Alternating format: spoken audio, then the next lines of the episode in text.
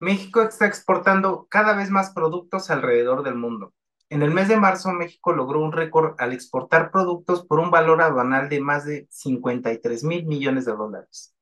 Esto significa que las ventas al extranjero han crecido un 3.2% respecto al año 2022. Sin embargo, aunque en general las exportaciones crecieron, las petroleras sufrieron un descenso del 27.6%. Las ventas de productos manufacturados ascendieron a 48 mil millones de dólares, que representan un crecimiento del 5.3%. Las ventas de productos agropecuarios sumaron 2.3 mil millones de dólares al alza, teniendo un incremento del 3.7%. Mientras tanto, las ventas de productos minerales tuvieron un crecimiento del 15%. En cuanto a las ventas de productos manufacturados, hay un contraste entre las ventas de automóviles que crecieron un 15.6% y las refacciones que solo aumentaron un 0.6%. Con ello, las ventas de automóviles ascendieron a 16 mil millones de dólares.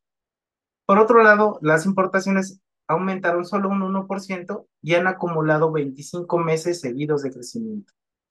Con estas cifras, ¿crees que México tenga un Producto Interno Bruto positivo al finalizar el 2023?